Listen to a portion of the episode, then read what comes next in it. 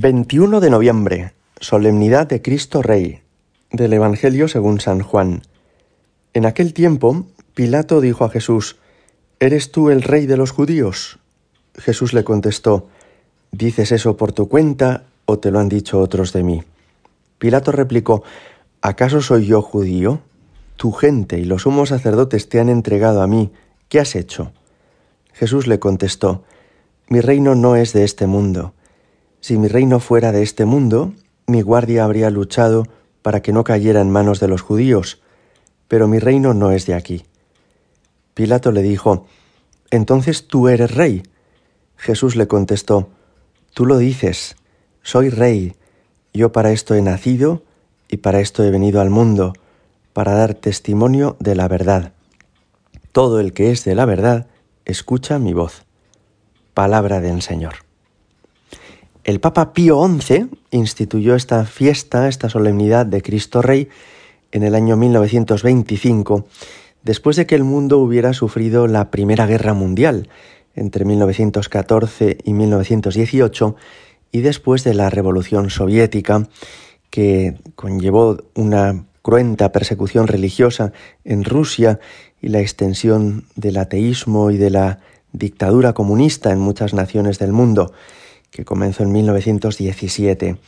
Pues bien, el Papa Pío XI entiende que para que el mundo recupere su orden y su armonía, es necesario poner a Dios en el centro de todas nuestras cosas, dejar que quien es nuestro Creador, nuestro Salvador y nuestro Dueño, ocupe el lugar que merece en nuestra sociedad.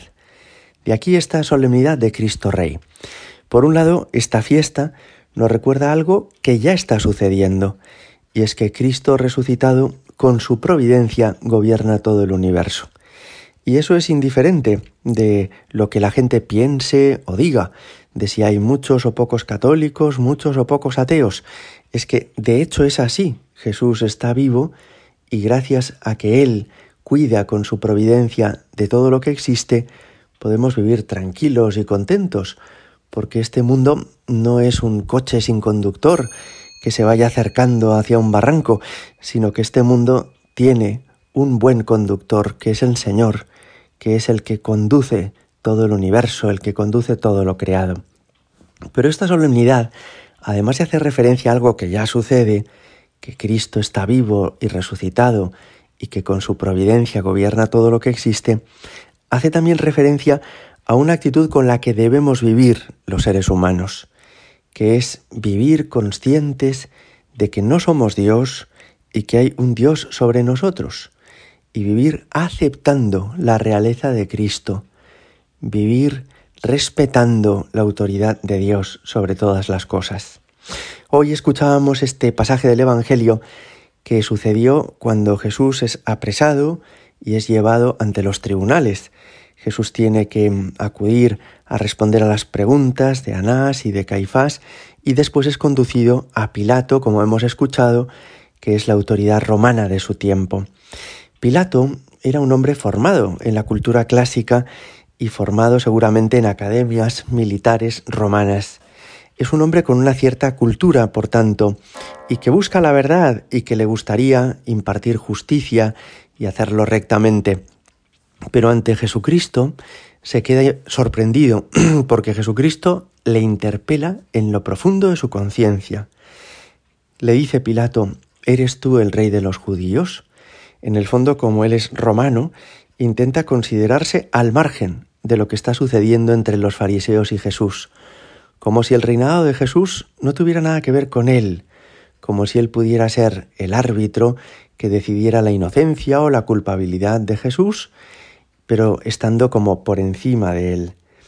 Y Jesús le responde con esa frase que puede resultar tan enigmática. ¿Dices eso por tu cuenta o te lo han dicho otros de mí? Es decir, ¿tú me reconoces como rey, Pilatos? ¿Eres tú el que piensas que yo soy el rey? ¿O simplemente estás refiriendo lo que otros te han contado que pasa conmigo? En el fondo, Jesús está como llamando a la puerta de su corazón y está preguntándole, ¿realmente tú me aceptarías como rey? ¿Realmente te ha agradado todo lo que he enseñado y aceptas la verdad que sobre Dios y sobre el ser humano y sobre la historia y sobre lo que está bien y lo que está mal he venido a enseñar. Pero Pilato quiere seguir manteniéndose al margen. Le dice, ¿acaso soy yo judío? Es decir, que tú reines o dejes de reinar, a mí me trae sin cuidado, a mí no me afecta, no va conmigo, le viene a decir Pilato. Fijaos porque este deseo que tiene Pilato de mantenerse al margen del reinado de Jesús y, y, lo hace sin maldad, es decir, lo hace pensando que es que no va con él, que este es un asunto en el que él ni quiere entrar ni quiere salir. Sin embargo, no va a ser posible. Al final, para que Jesús sea crucificado, hará falta la aceptación de Pilato de la muerte de Jesús. hará falta la sentencia condenatoria de Pilato que de esta manera se hace responsable de la muerte de Cristo. Tenemos aquí una enseñanza impresionante y es la siguiente. Jesús no deja a nadie indiferente. Todos tomamos postura ante Él en la vida. Lo hacemos conscientemente cuando nos bautizamos, profesamos la fe, que queremos tenerle como rey eh, y vamos a misa y obedecemos sus mandamientos, o lo hacemos inconscientemente cuando pretendiendo permanecer neutrales, sin embargo, como Pilato, lo estamos rechazando. Es sorprendente esto porque quiere decir que Jesús es el centro de la historia humana y que de la misma forma que en el Calvario se situó un ladrón a su izquierda y otro a su derecha, uno acogió su misericordia y otro la rechazó, Cristo está en el centro de la historia humana y todos tomamos postura ante Él. Hoy le pedimos al Señor, ayúdame a aceptar que tú eres el Rey, ayúdame a confiar en tu providencia y a obedecer tu ley. Gloria al Padre y al Hijo y al Espíritu Santo, como era en el principio, ahora y siempre y por los siglos de los siglos. Amén.